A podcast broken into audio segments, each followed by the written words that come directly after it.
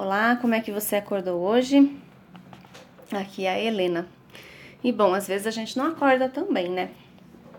Pois o povo de Deus teve altos e baixos também. Isso fica bem claro aqui no livro de Segunda Crônicas que nós estamos lendo.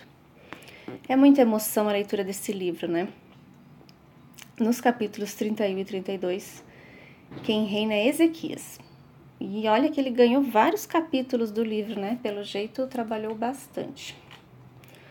Aqui no, nesse relato de hoje, tem coisas, se você não leu, até Anjo Destruidor tem, então recomendo a leitura.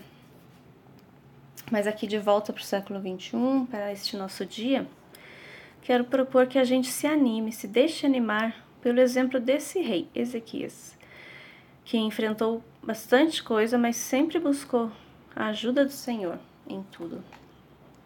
E no fim, o texto conclui que ele foi bem sucedido em tudo que se propôs realizar. Isso me toca bastante, também quero isso para mim. E me lembrou o primeiro salmo, escrito por um antepassado desse rei. Então, vamos para esse dia sabendo que as nossas obras já estão diante de Deus. O Eterno traça o caminho que você escolhe. Diz assim lá na tradução a mensagem para o Salmo 1 do Rei Davi. Um bom dia!